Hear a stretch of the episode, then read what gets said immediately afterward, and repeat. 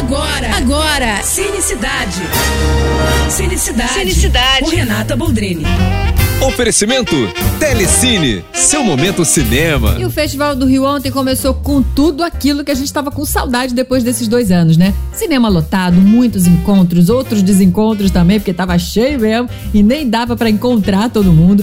Galera que faz cinema, que frequenta cinema, que ama cinema, toda reunida para começar a maratona que vai até o dia 16.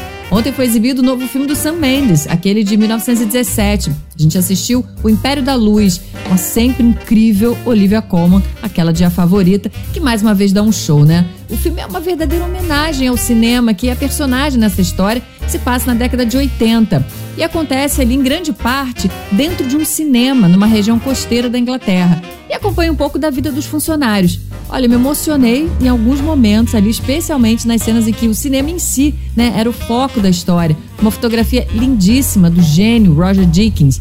É uma bela homenagem realmente do Sam Mendes a essa arte que é capaz de nos salvar, né, que alimenta a alma. Não deixa de ver quando chegar aos cinemas, hein? É isso, mais dicas e se quiser falar comigo, corre lá no meu Instagram, arroba Renata Boldrini. Tô indo, mas eu volto.